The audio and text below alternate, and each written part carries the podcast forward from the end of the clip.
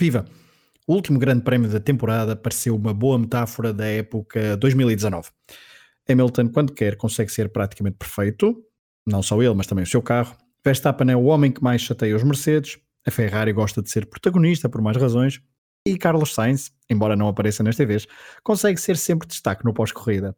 A temporada terminou e nós hoje ainda não vamos fazer um balanço total da época. Vamos tentar focar-nos no que aconteceu no 21º e último grande prémio de 2019, onde o ex-campeão Lewis Hamilton dominou todos os momentos da prova na Marina de. Eu sou o Pedro Fragoso e estarei nos próximos minutos à conversa com o Pedro Varela para mais um episódio do podcast Última Chicane, uma produção Hemisfério Desportivo, o tal projeto sem paralelo.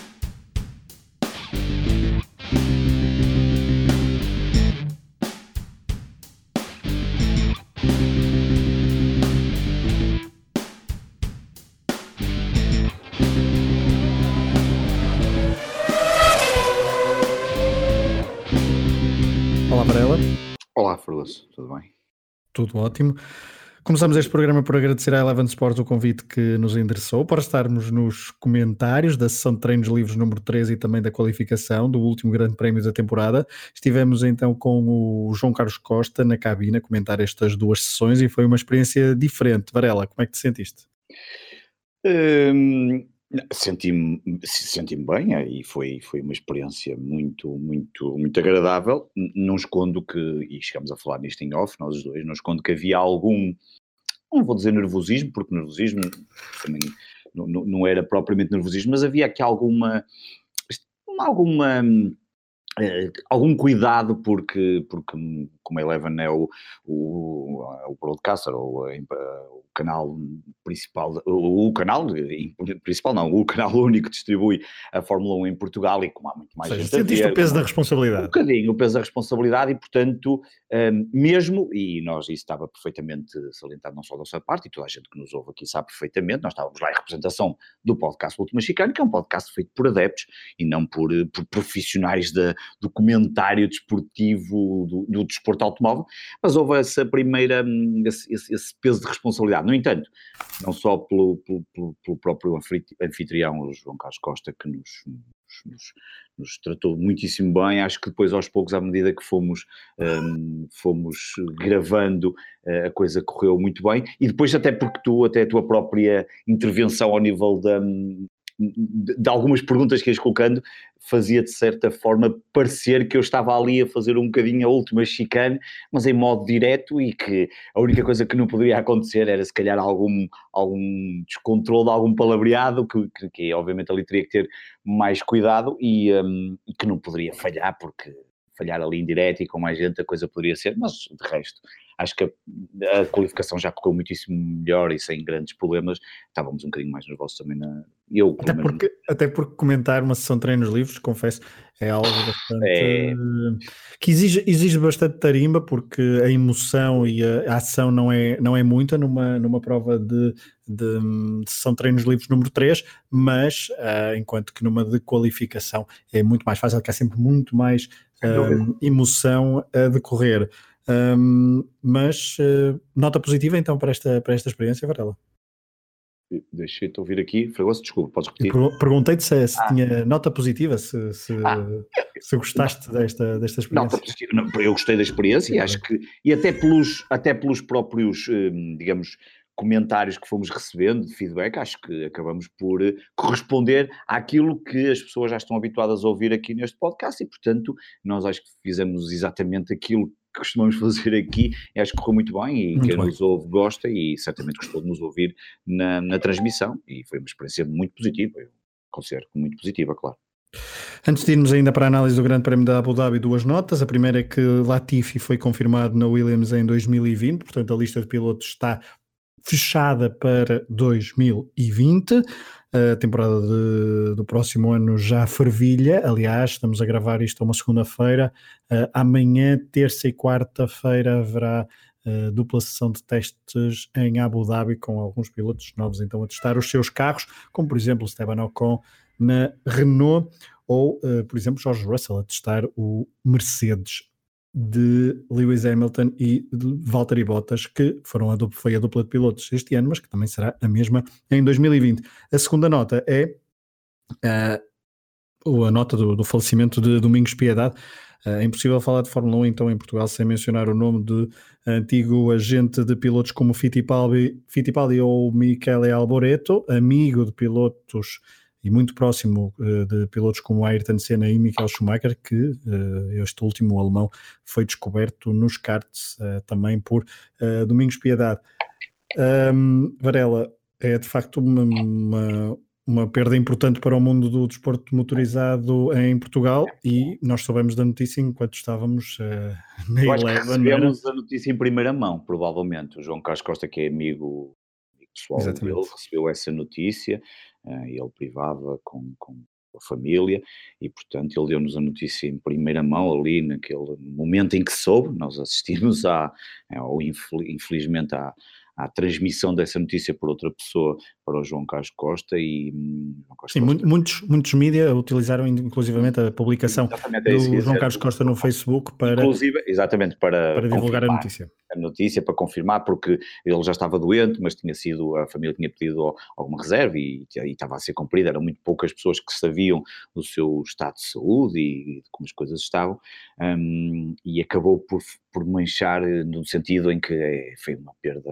incrível, porque é uma pessoa que estamos habituadíssimos eu até aproveitei nessa altura, até porque lembro-me, a última vez que eu vi um comentário do Domingos Piedade foi nas 24 horas de Le Mans, no ano passado, lembro perfeitamente João Carlos Costa estava a fazer o comentário, uh, aliás, foi uma das perguntas que eu lhe fiz, como é que se consegue fazer os comentários das 24 horas de Le Mans, se fazer sessões de treinos livres e Fórmula 1, bah, estamos ali a falar três sessões, qualificação e corrida, mas 24 horas é preciso manter ali, uh, ou, muitas horas é preciso manter ali um ritmo incrível, e lembro que a última vez que ouvi o Domingos Piedade foi uh, o João Carlos Costa, uh, na altura na Eurosport, a ligar para o Domingos Piedade, e ele fazer um comentário e falarem ali um bocadinho sobre uma série de, de coisas relacionadas com o mundo automóvel, e quem, e quem acompanha a Fórmula 1 há muitos anos lembrar-se-á, obviamente, da sua presença no comentário de domingo da, da Fórmula 1. Na RTP na altura, não era? Na RTP, exatamente. exatamente. Uh, é ele que depois nos últimos anos, uh, e também um, tem sido, tinha sido notícia mais por questões não menos uh, agradáveis, com alguns conflitos judiciais, ele também foi uh, por causa da, da, sua presidência do Conselho de Administração da empresa do Circuito do Estoril, uh, mas fica então o registro do falecimento do, de Domingos Piedade. Este ano, uh, depois de Charles Whitening, também uh, terminamos a temporada com a morte de Domingos Piedade. Pelo meio também, Antoine Hubert foi uma das perdas do mundo da Fórmula 1, ele que nunca, piloto, obviamente, que nunca tinha chegado à Fórmula 1. Varela, vamos sem mais demoras para o Grande Prémio de Abu Dhabi. Uh, vamos fazer desta vez um, um programa mais curto, vamos tentar ser mais curtos do que o habitual. Uh. Voltaremos depois uh, num episódio ainda em 2019 para fazer com mais calma, uma conversa uh, mais ponderada uh, e mais descontraída sobre o balanço então deste ano de 2019, uh, mas uh, vamos focar-nos agora em Abu Dhabi 2019. Foi uma corrida pouco animada comparativamente com, com as últimas e com esta e com várias que houve em 2019, mas esta foi de facto das mais das menos emocionantes do, do do último terço do campeonato. Uh, Varela, é indiscutível, uh, apesar de Nico Camber ter sido o piloto do dia, Lewis Hamilton dominou o fim de semana todo. Eu, na verdade, acho que o piloto do dia, um, obviamente o Lewis Hamilton, foi. Eu, eu, eu, diria que há aqui três destaques, na minha, minha opinião. Há, obviamente, o Lewis Hamilton, como o piloto do dia, pelo domínio total. Domínio total, só recordar. É, volta mais rápido, pole position e liderança absoluta do Grande Prémio. Da primeira até a última volta. Da primeira até a última volta. Portanto, um, aliás, eu quando vi o arranque do Hamilton, olhei para aquilo e disse: nunca mais ninguém vai apanhar isto isto vai ser, enfim, vai ter aqui muito pouco interesse, a não ser outras lutas que infelizmente, mais uma vez, a transmissão falha ali, há ali pormenores de, enfim, eu percebo que as, as, os, os, primeiros pilotos é o que interessa, obviamente é quase toda a gente, mas acho que podia ter passado ali por já, mais. Já houve anos em que as transmissões foram mais dedicadas a... Dedicadas aos... a outras lutas, e às vezes esquecendo vezes... até por momentos Opa, e acho que podia-se utilizar a tecnologia, a tecnologia que não é nada do outro mundo, podiam-se às vezes até colocar, sei lá, dupla imagem. Multicâmara, não é? Multicâmara. Câmara, uma parte só para não se perder em determinados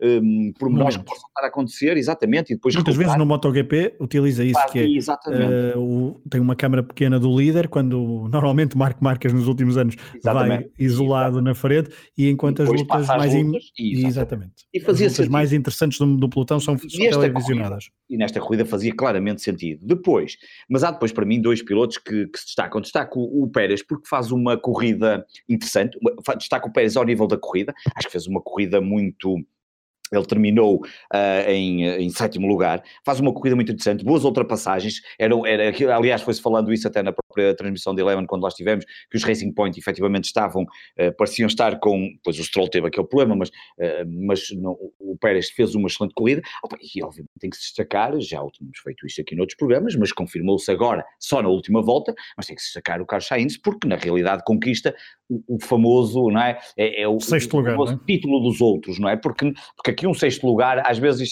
há o segundo lugar, que é o primeiro dos que perdem, não é? Depois há o terceiro lugar, que neste caso não interessava para ninguém, porque na prática aquilo era o que interessa é o primeiro. Mas depois este sexto lugar acaba por ser uh, absolutamente... É. Um, fundamental para um conjunto de 14 pilotos. Não, nem todos podem lá chegar, porque nós sabemos que há ali seis lugares que estariam reservados um, inicialmente aos, às três grandes equipas, depois tivemos aqui a questão Gasly e Albon, Albon que saíram, entraram e portanto aquilo oscilou ali bastante e o Albon acaba depois até ficar em oitavo lugar e o Gasly acabou por ficar à frente, portanto o Gasly conseguiu fazer, eh, conseguiu segurar esse sétimo lugar com a, com a, primeira parte da temporada na Red Bull, mas o Sainz, ultra, o Sainz ultrapassa o Hulkenberg faz o ponto que precisava para ficar no sexto lugar e ficar no sexto lugar, quando certamente, e eu já falei até disto, falamos disso em, em Lisboa, quando estávamos a gravar, ainda na altura, não estávamos a gravar, estávamos em off, na realidade eu tenho aqui anotado, para mim a McLaren era provavelmente uma equipa que ficaria em sétimo lugar, tenho aqui, depois até podemos mais para a frente quando falamos do balanço vamos falar certamente disso nesse programa, mas portanto quer isto dizer que tanto o Lando Norris como o Rookie e Carlos Sainz acabam por fazer prestações. O Lando Norris terminou o campeonato em 11 o Carlos Sainz termina num sexto lugar e, portanto, para mim é claramente um piloto em destaque a seguir ao Hamilton nesta temporada. E ontem que conquista aquele ponto, mais uma vez naquele tipo de corrida em que ele, nós, nós já falamos disso também várias vezes, eu, e eu já fiz essa crítica, continuo a achar, eu acho que lhe falta ali um bocadinho mais de rasgo, se quer ir mais para outro tipo de posições e vamos ver o que é que. O mas que aquela é que última volta foi para te calar. Mas aquela, foi, talvez, mas depois, se calhar depois, quer dizer, enfim, tudo bem, mas eu não, acho que não é o tempo, não é de falar, não, não quero estar a, acho que não, não quero estar aqui a dar nenhuma carga negativa a quem faz uma temporada fantástica à frente de Gasly, da Albon, de Ricciardo. Ricciardo é claramente uma das grandes desilusões, tal e qual como a Renault dessa temporada, que depois iremos falar à frente, mas eu acho que esses três pilotos, eu, eu destaco esses três pilotos, porque me parece cada um ao seu, eh, ao seu, digamos, no seu universo, Hamilton no domínio total da Fórmula 1, uhum. um, eh, Pérez da corrida, uma corrida muito interessante, e obviamente Sainz com esse, com esse título, eh, entre aspas, obviamente, de, do sexto okay. lugar, que é muito honroso. Depois falamos da mas... parte negativa. Não, mas, e a parte negativa temos que ir à Ferrari. Começaste por isso, exatamente, já lá vamos, até que começaste praticamente pelo fim, porque Sérgio Pérez e Carlos Sainz são protagonistas no final da corrida, na última volta, não é? Sim. Pérez Pérez ultrapassando o Lando Norris e Sainz ultrapassando Nico Hulkenberg, que depois ainda se deixa ultrapassar por Daniel Ricardo. Um, Estavas a falar há pouco do, do, do Hulk e Lando Norris, mas também é preciso sublinhar, e só para terminar o tema Carlos Sainz, uh, que Carlos Sainz também é a primeira temporada nesta, Sim, é nesta, nesta equipa, isto também releva um bocadinho Sim, ainda mais uh, a sua performance, porque é uma equipa completamente nova, que ele não conhecia, ou, ou seja, toda a interação entre piloto e, e, mecânicos e engenheiros também era algo novo, e isso também uh, faz com que a sua prestação seja ainda mais, mais espetacular. Deixa-me só dizer aqui uma coisa, e mais, é uma, é uma dupla que se entende muito bem, que não é muito normal, tudo bem que são novos, isso estamos a falar de dois pilotos jovens, mas é uma dupla que tem-se visto ao longo das corridas, pelo menos do que temos visto, uma dupla que, que, que, que, gera empatia entre os dois e que a coisa não é. Olha, vou, imagino. Não, não, mas eu acho que também contribui muito a personalidade dos dois, mas Lando Norris Sim, tem uma personalidade dúvida. muito uh, muito diferente do habitual, apesar da, da idade que tem. E uma das coisas que ele teve vários momentos ao longo do ano muito engraçados do ponto de vista Sim. não só de redes sociais, mas também de, uh, de transmissões via rádio e também de uh, comentários nas, na, nas conferências de imprensa ou nas flash interviews, seja onde que eu no e ainda agora teve uma comunicação de rádio com, com o Jarvis. Não, É, essa, essa é engraçada, mas a que eu mais gosto não foi essa. A que eu mais gostei este fim de semana foi quando uh, o fizeram, portanto, o, che, o Checo Pérez faz sim. a ultrapassagem ao, ao Lando Norris na Norris, última sim. volta, uh, diz que foi uma das melhores manobras da sua carreira e, confron e confrontam o Lando Norris com isso, com o facto de, de, de, Pérez ter dito que aquela tinha sido uma das maiores, uma das melhores manobras da sua carreira. E ele diz qualquer coisa como ri-se, fica algo embaraçado e diz: Eu não acredito que, que, estou, uh, que estou ligado à melhor manobra de, de eu não acredito que deixei que ele pudesse fazer a sua melhor manobra, uh, mas de uma forma bastante, bastante uh, bem humorada. E viu-se também quando, quando o Sainz, no último grande prémio, só recebeu o pódio mais tarde e depois dentro da fábrica, da própria fábrica da McLaren, naquelas imagens em sim, que ele esteve lá e, viu, opa, e parecia, uh, genuinamente, não me parecia que fosse aquele sorriso falso de ah, estou aqui a bater palmas só porque Sainz, o meu companheiro, que é ao mesmo tempo meu rival. Não, parece, parece aparentemente o que nós temos visto, mas acho que não seja só aparente, há aqui mesmo uma boa relação entre os a dois. confirmar, em 2020. Sim, e, e, sem dúvida que acho que ele, sim. Lando Norris, que, desculpa, uh, ficou, ganhou um, um, uma particular batalha com, Dani, com Carlos Sainz, que foi na luta sim, das, das, das qualificações. qualificações. Exatamente, tem mais uma. Exatamente, exatamente 11-10 ou 10-9. Com, com, o João Cascos, exatamente. Uh, mas, de facto, por uma, uh, por uma vez, Lando Norris, sim. então, por uma, por uma vez conseguiu ficar à frente de Carlos Sainz nesta temporada de 2000. Sainz foi ao pódio.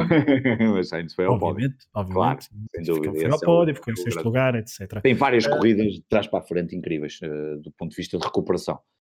Exatamente. Há pouco, há pouco, portanto, nós já começamos pelo fim, foram estas Sim. duas ultrapassagens que marcaram o final da corrida.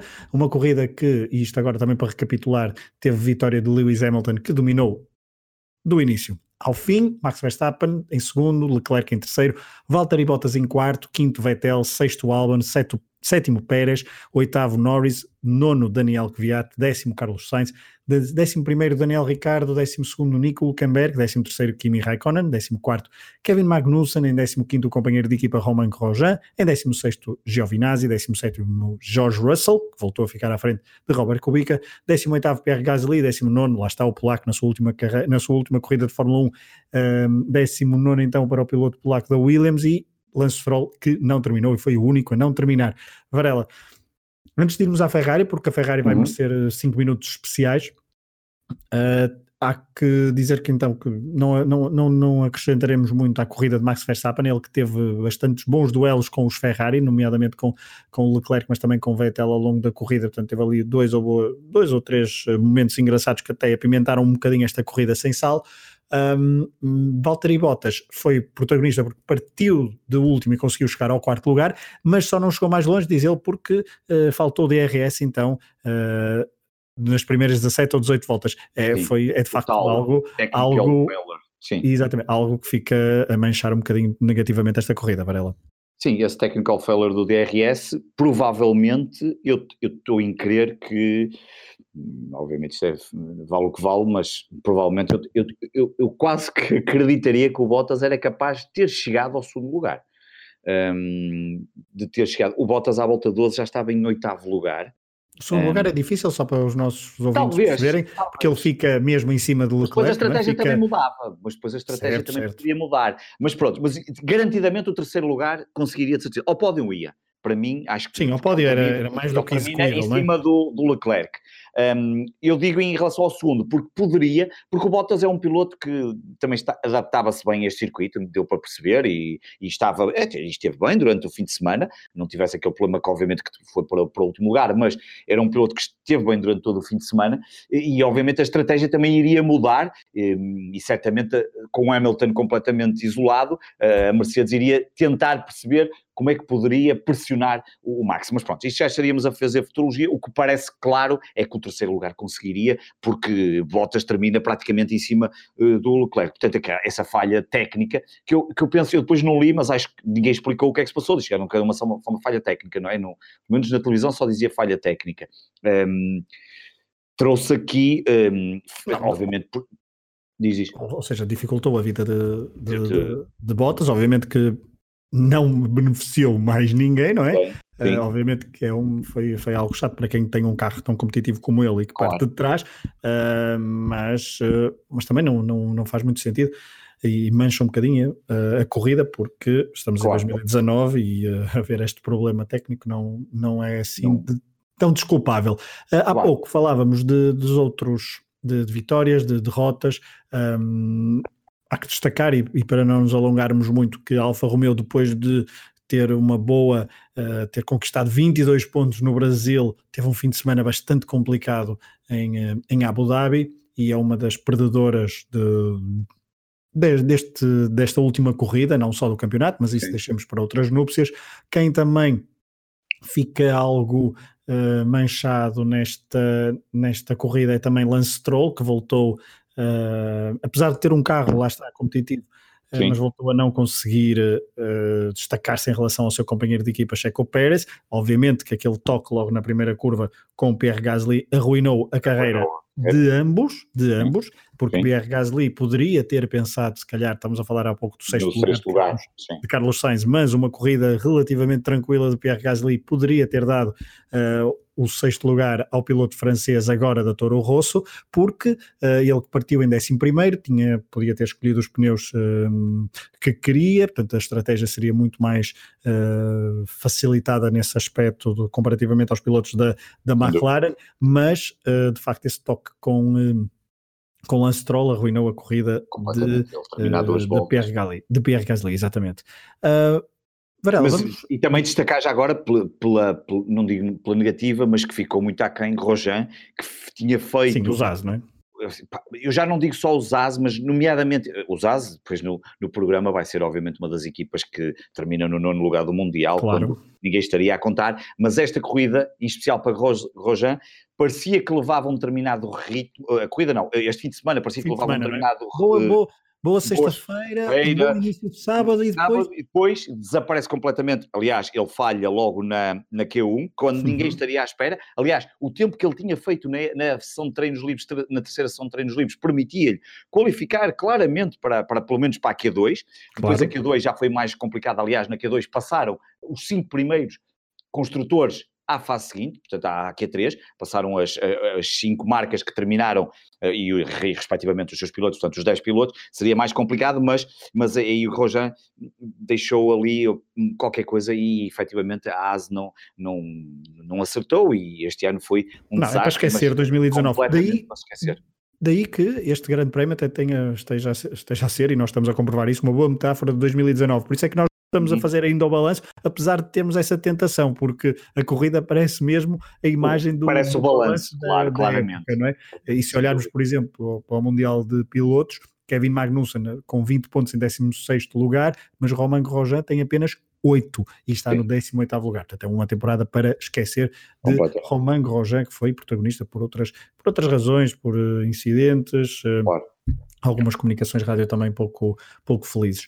Uh, Varela, passando para. Não esquecer que nós ainda não falamos de Nico Hülkenberg nem de Robert Kubica muito, uh, muito profundamente. Fizeram ambos a sua última corrida na Fórmula 1. Uh, ah, Robert Kubica, quase de certeza, de, o Hulkenberg veremos se é veremos, de facto não, a, não última corrida, mas nós vamos falar em, com mais profundidade uh, no extra deste episódio, exclusivo para patronos do Hemisfério Desportivo, hemisfériodesportivo.pt barra Patreon, se quiserem então uh, ser patronos e apoiar este projeto independente e ter acesso a conteúdos exclusivos, uh, se falaremos então deles de Hulkenberg e de Kubica nesse conteúdo extra. Varela, vamos agora para a Ferrari muito rapidamente.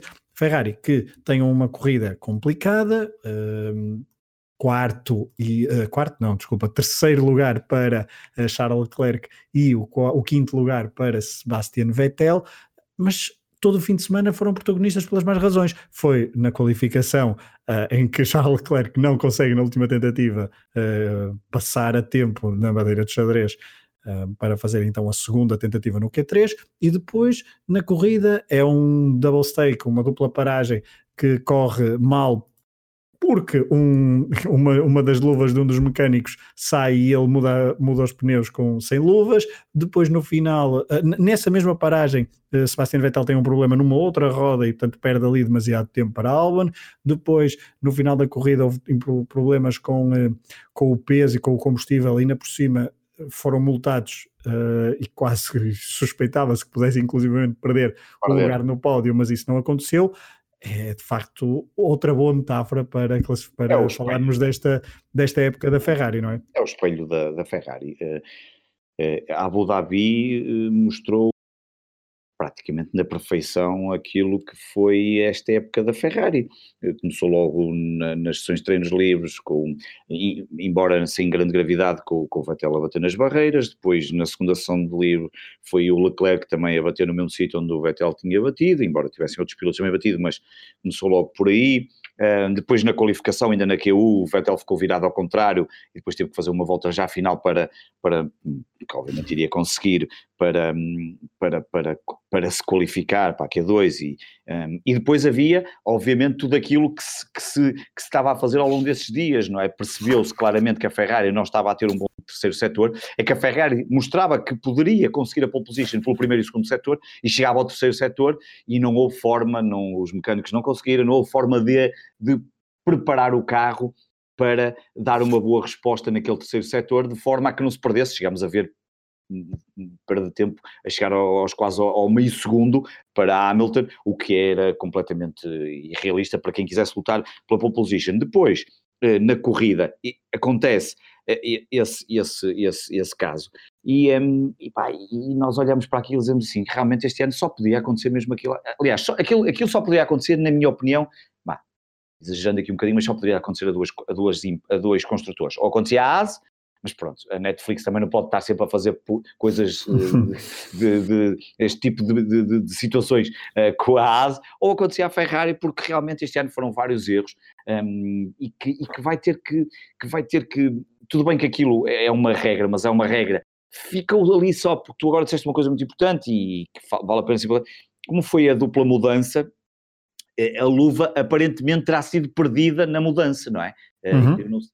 Terá sido, portanto, não é um esquecimento em si, porque também depois ficamos a pensar mas o que, é que o, o que é que o mecânico ia fazer. Ele sabe que não pode mudar o pneu sem a luva, mas não ia mudar, iam para trás, num duplo, o que é que iam fazer? Não. É ele põe as mãos naquele pneu. Eu, eu não vi como é que ele põe, ele, ele, ele tirou a mão. Eu nem, eu nem sei se ele não se põe, não se queimou nem nada, porque ele quando tira, há lá uma parte nota-se perfeitamente que ele faz aquilo como quem diz, eu vou pôr, mas, e tudo isto em milésimos segundos, eu vou pôr, mas isto pode-me pode queimar as mãos.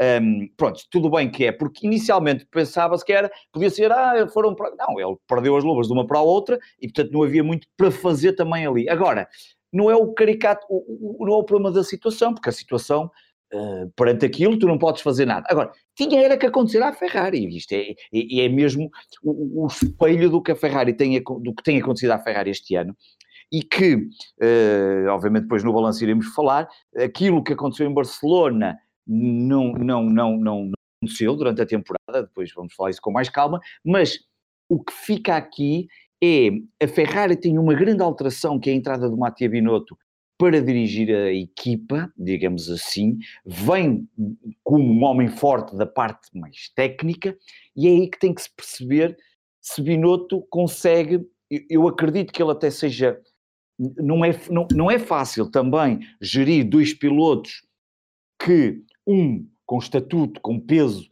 uh, com dimensão, com títulos, e outro que está a chegar, que é uma, uma pequena estrela que, que, que está... Um jovem prodígio, não é? Um jovem prodígio e que ninguém tem dúvidas do seu valor, como obviamente também o Max Verstappen, mas o Max Verstappen já estava na Red Bull. O Leclerc é o campeão das pole positions este campeão ano. Das isso, não, isso não é, não é, do acaso, exatamente. Não é menos, diz ele. Tendo em conta que do outro lado temos um, tínhamos uma Mercedes e até em alguns circuitos uma Red Bull um, que, que, também tinha um carro competitivo.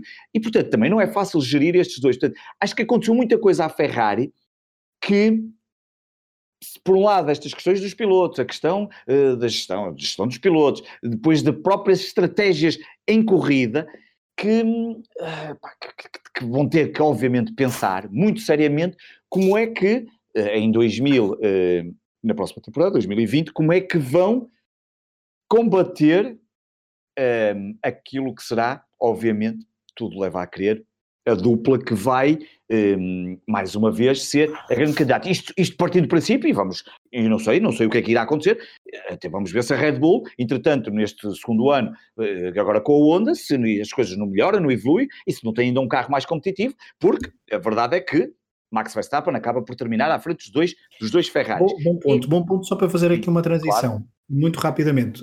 Deixa-me só dizer, antes de fazeres essa transição, só para dizer que acho que andam a falar já muito, e hoje há muita coisa, de Hamilton para a Ferrari, e eu sinceramente não acho que isso seja não sei se será o melhor para a Ferrari, sinceramente. Acho que a casa precisa de ser arrumada de outra forma, mas, mas pronto, cada vez se fala mais, já para 2021, de uma dessas possibilidades, e falou-se muito, e o Binotto brincou nisso, muito com isso, utilizando até aquela expressão, can make us only happy.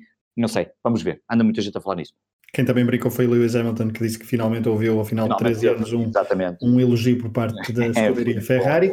Um, quem, quem, ele não esquece, ele não esquece certas coisas, mas uh, e já anda aqui há muitos anos. Mas há claro. pouco palavras de Max Verstappen e mesmo muito rapidamente, Verstappen termina em segundo uh, e termina em segundo na corrida e termina em terceiro, que era uma das coisas que também estava em disputa para este final de temporada. Se, via, se Max Verstappen conseguia o último lugar do pódio no Mundial de Pilotos, conseguiu, foi o piloto que mais incomodou Uh, os Mercedes ao longo do fim de semana uh, mas e, e faço-te uma pergunta para resposta mesmo muito breve, depois poderemos Sim. desenvolver esta, esta questão no, no programa, uh, no próximo programa, que é Max Verstappen tem o melhor, tem a melhor época da carreira a nível pontual, mas será que a Red Bull cresceu enquanto equipa, perdendo um piloto como o Daniel Ricardo e tendo tido toda a indefinição em torno de Albon e de Gasly, isso o facto de não estar lá Ricardo parece ter beneficiado Verstappen, mas será que beneficiou enquanto equipa? Eh, respondeste com a tua pergunta, na minha opinião, acabaste por, eh, por dar a resposta. Bem sei que não era isso que querias fazer, mas acabaste eu por sei, dar aquilo que, minha, que iria ser a minha resposta, mas tá, tá, é perfeito, acabaste de dizer, porque acho que é aquilo que toda a gente olha e percebe. Beneficiou claramente a relação com, que, de Max Verstappen, que era uma relação que todos conhecíamos com o com, com Christian Horner e que, e que depois vimos também não só no documentário, mas que se percebia que Max era a aposta da, da, da Red Bull. Aliás, percebia-se, não é, mas não era assim, era, era claro, mas não era, era, claro, mas não era assumido.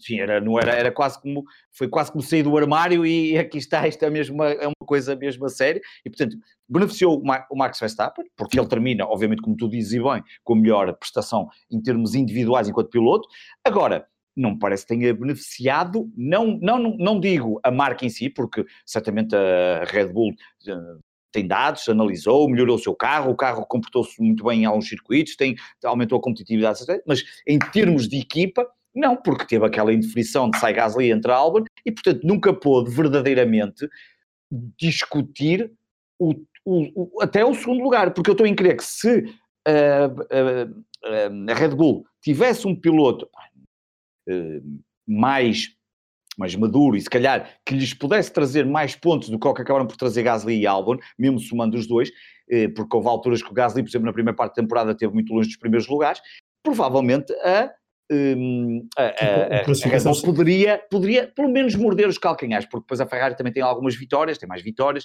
uh, tem ali mais resultados uh, primeiro uh, no, mas, no pódio mas, da Red Bull.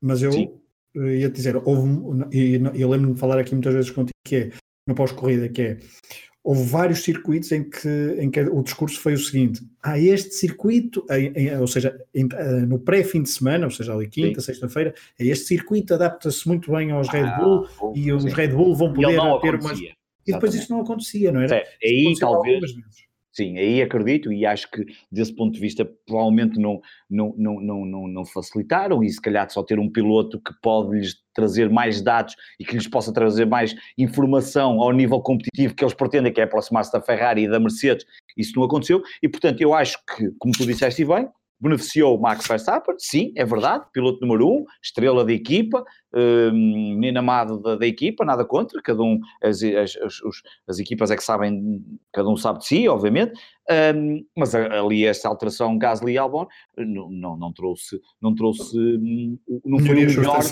não, para, para, para, para a equipa conseguir mais pontos e ter mais, eh, mais domínio e poder se aproximar, por exemplo, da Ferrari na luta pelo segundo lugar. Veremos, se, veremos então o primeiro não chegava. Exato, o primeiro estava bastante complicado.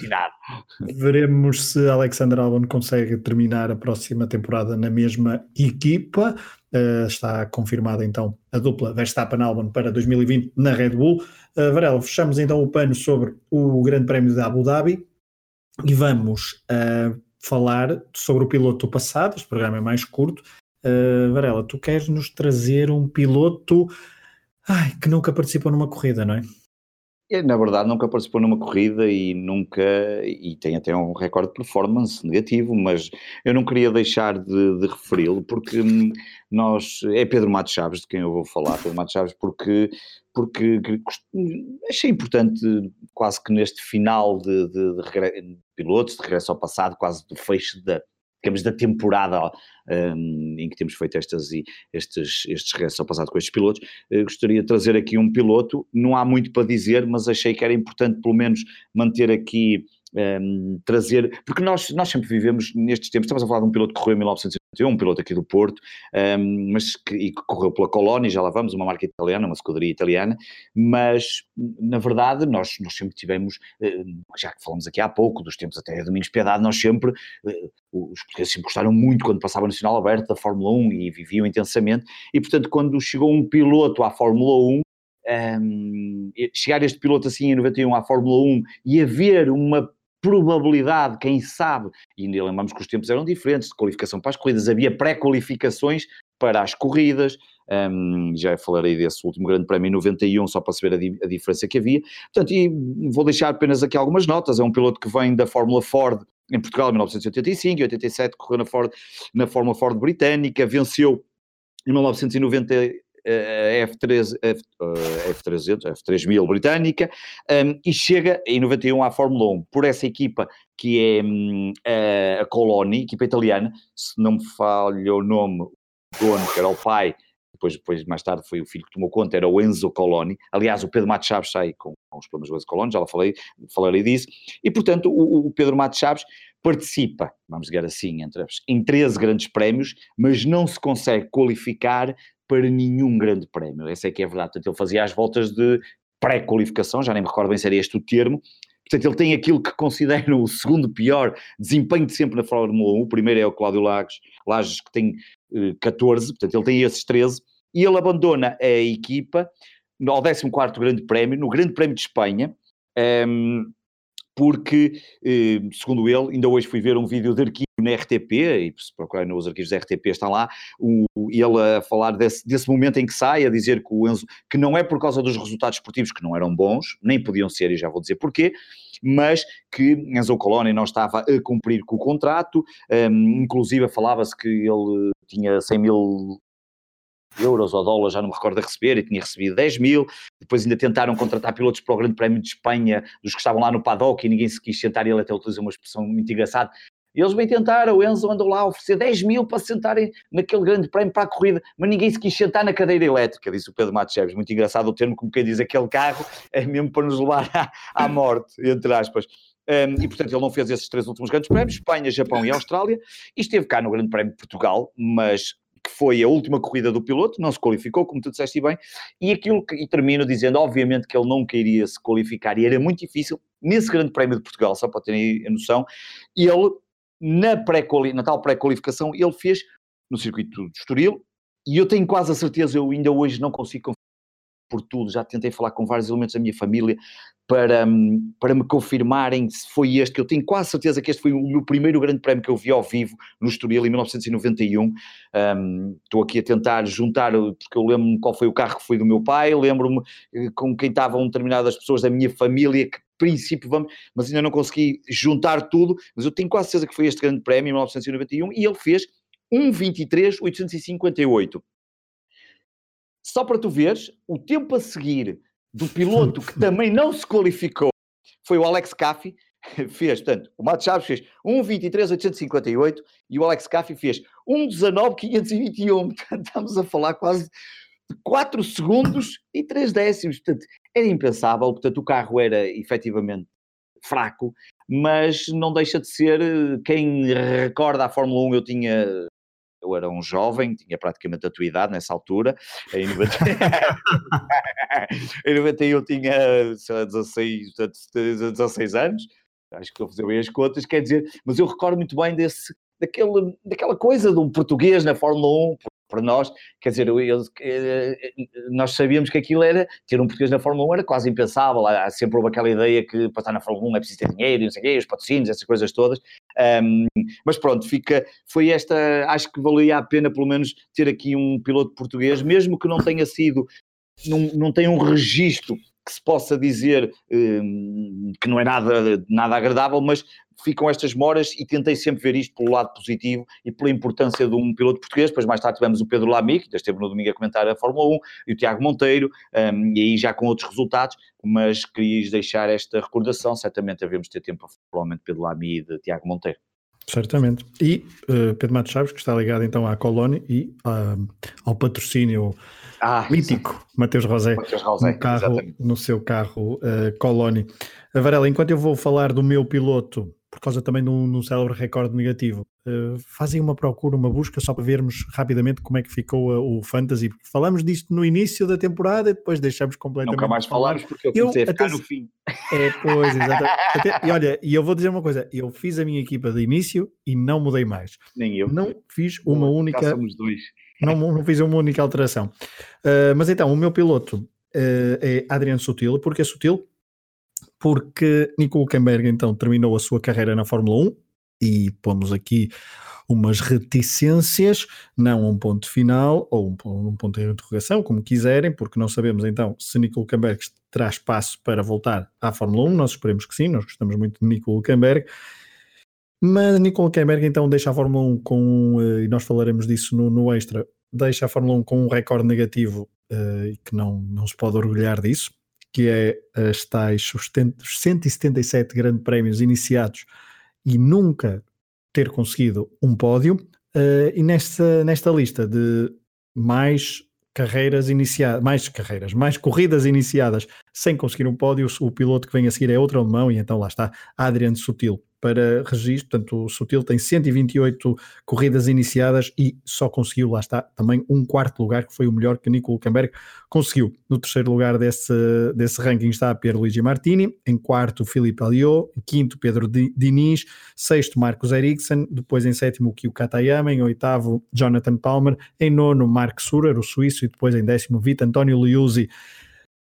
Adriano Sutil começou nos karts já algo tarde, ele que é filho de um uruguaio e de uma alemã, uma pianista, ele também dedicava-se muito ao piano, mas ali aos 14 anos entrou no mundo dos karts e uh, apaixonou-se pelo mundo do desporto uh, motorizado, uh, andou na Fórmula BMW, na Fórmula 3 e em 2006 chega à Fórmula 1 para ser piloto de testes da Midland. Em 2007 fica com o lugar de Tiago Monteiro na nova equipa Spiker, uh, antiga Jordan, antiga Midland, e nessa temporada 2017 consegue bater sempre os seus companheiros de, os seus companheiros em qualificação e em corrida, praticamente sempre, e teve vários companheiros de equipa, não só Cristian Albers, com quem iniciou a temporada. Chamou, portanto, a atenção, as suas, as suas prestações chamaram a atenção Uh, tendo em conta que também tinha um carro muito pouco competitivo e o melhor que conseguiu foi um oitavo lugar uh, em Fuji, no Japão. 2008 uh, muda-se, muda-se, a equipa muda-se, a equipa transforma-se em Force India e consegue zero pontos. O momento alto da, da, da, sua temporada foi no Mónaco, quando ia em quarto lugar a poucas voltas do fim e Kimi Raikkonen abalroou o piloto alemão uh, na traseira então do, mono, do monolugar da Force India. No uh, 2009 outro péssimo ano, mas com o tal quarto lugar em Monza. Portanto, a melhor uh, corrida da carreira foi num ano péssimo. 2010 e 2011 foram anos mais consistentes, o carro Force India, o monolugar, melhorou bastante, uh, portanto, mais consistentes, melhor carro, várias vezes nos pontos, nunca conseguiu mais nenhum quarto lugar, mas andou-se muitas vezes em quinto, em sétimo, sexto, por aí, e, portanto, 2010, 2011. Só que em 2011, depois do Grande Prémio da China, tem um incidente fora das pistas, em que numa rixa num clube noturno, uh, numa rixa com um senhor chamado Eric Lux, que era um dos maiores acionistas da equipa da, na altura da Renault, da Lotus, um, envolveu-se numa rixa, supostamente, e foi condenado depois de 18 meses uh, por, por agressão uh, com pena suspensa, mas então agrediu e falava-se num corte de, e agrediu com um copo de champanhe uh, partido e que provocou várias, uh, vários, uh, várias escoriações na, no outro, no outro, no outro, na outra pessoa. Um, e portanto, essa, essa rixa marcou um bocado a carreira de, de Adriano Sutil nessa, nessa temporada. E em 2011, no fim da época, a Force India não renova uh, o seu contrato. E quem é que vai para lá? Exatamente, Nico Hulkenberg. Portanto, está aqui o destino ali a entrelaçar-se entre os dois pilotos alemães. Uh, perde lugar então para Nico Hulkenberg, mas regressa depois à Force India em 2013 e o carro era um carro uh, bom, era um carro competitivo que permitia então estar várias vezes nos pontos, sem nunca, obviamente, subir ao pódio e é disso que estamos aqui a sublinhar. 2014 muda-se para a Sauber, troca outra vez com Nico Hulkenberg e na Sauber consegue zero pontos. Ele que nesse ano fica obviamente marcado uh, pelo incidente com Gilles Bianchi, porque Gilles Bianchi embateu no, no trator grua que estava a rebocar o carro, um, que estava a rebocar um carro, e o carro era precisamente o de, um, de Adriano Sutil. Em 2015 faz a última temporada na Fórmula 1, mas já sem ser como piloto oficial. É piloto de testes da Williams, portanto em 2015 foi então a última temporada de Adriano Sutil. Varela, uh, não sei se me estás a ouvir depois desta minha, desta minha conversa, eu acho que não, não me estás a ouvir. Estou, estou, estou. Ah, estás a ouvir, estás a ouvir. Oh, estou aqui, já tenho aqui tudo aquilo que tu pediste. Então, então conta-nos conta, conta lá como é que acabou esta. Então, então, então vamos lá ver, muito, muito rapidamente. Rapidamente, nós tínhamos 380 participantes. Quem venceu foi o João, eu só tenho os primeiros nomes, porque aqui não aparece o João, é o João com a equipa Bar JL, fez 3.815 pontos. Em segundo ficou o Rui, com a equipa FC AAC 3.601. E em terceiro o José, que chegou a estar muitas vezes em primeiro lugar, era a equipa Red Driver, com 3.550. Estes foram os três primeiros lugares da, da nossa Liga Fantasy que fizemos.